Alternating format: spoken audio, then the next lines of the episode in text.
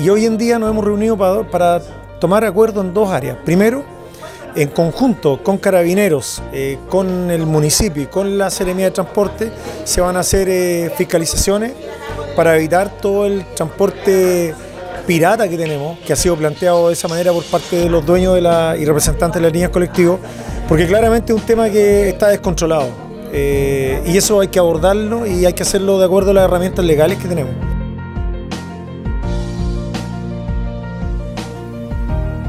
Nosotros hicimos o sea, una denuncia contra los vehículos particulares. ¿Por qué? Porque ellos están haciendo una competencia desleal con nosotros. Porque nosotros pagamos permiso de circulación, eh, pagamos revisión técnica dos veces al año y ellos tienen una competencia desleal contra nosotros. Porque vamos a ver que se cumplan las cosas, porque eso es lo que interesa es que se cumplan. No lo hablemos, lo hablemos y lo dejemos ahí nomás. Por eso eh, le hemos insistido tanto a las autoridades que ojalá sigamos reuniéndolos, sigamos teniendo mesas de trabajo para poder concretar algo. Estamos, a lo menos nosotros, como dirigentes del gremio, nos vamos bastante conformes. Agradecer la disposición de la Ceremi. Creemos que lo que ella plantea junto con el municipio va en, concordancia con lo que nosotros como gremio necesitamos.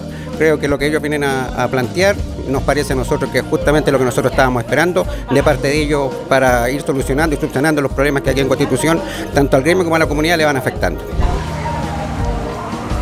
Avanzar en una propuesta que se va a trabajar en conjunto con todas las partes involucradas para, para reordenar, replantear eh, el tránsito eh, menor público que tenemos en la comuna para que todas las poblaciones tengan acceso a la locomoción de taxi colectivo, que es un tema también muy sentido y que nosotros hemos tratado de ir aunando criterios y hemos logrado a este punto de encuentro y ahora ya en enero vamos a empezar a trabajar con, esta mesa de que nos vaya guiando, nos vaya orientando hacia dónde queremos, eh, cómo podemos lograr de manera equitativa que el transporte interno llegue a todos los lugares de la comuna. A nosotros nos preocupan dos cosas. Una, poder ordenar el sistema del transporte menor, ya que ya no tenemos buses prácticamente, eh, y poder hacer que ese, ese, servicio del colectivo hoy día llegue a más lugares, porque sabemos que la ciudad ha crecido y que es muy necesario poder llegar a todos los puntos. Y parte de eso también es poder eh, transmitirle a la gente la conciencia que hay que tener que todos estos vehículos que funcionan eh, sin nuestra autorización, que son los vehículos que le ponen un letrerito de taxi, que anuncian su número de teléfono por ahí, ¿cierto?